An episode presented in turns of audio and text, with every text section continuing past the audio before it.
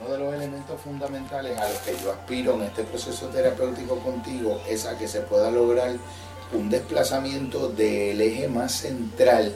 de tus motivaciones inconscientes más profundas, que haga que aunque tú originalmente hayas venido aquí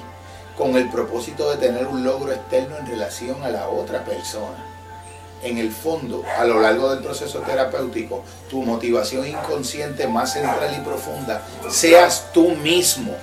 y que tú llegues a darte cuenta de cómo en el progreso terapéutico se dio un desplazamiento de tus prioridades. Al principio tú viniste para lograr unos objetivos específicos por una razón externa a ti y fueron cambiando y se hicieron internos. A veces uno hace los cambios, uno los hace motivado para que la otra persona vea o para la otra persona. Pero eventualmente mi apuesta clínica es que tú llegues a poder ver y entender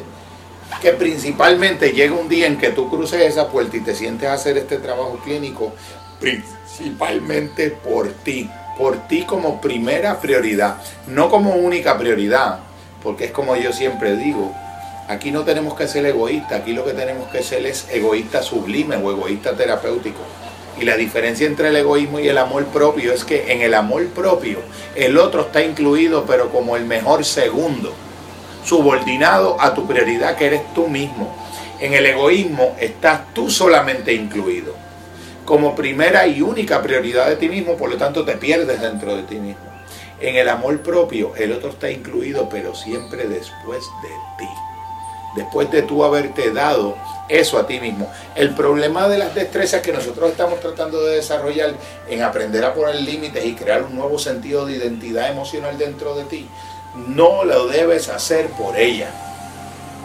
Lo debes, debes ir teniendo un reconocimiento y un giro interior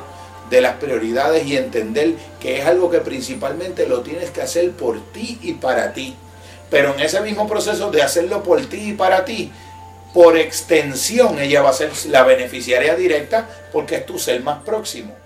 es tu expectativa más significativa.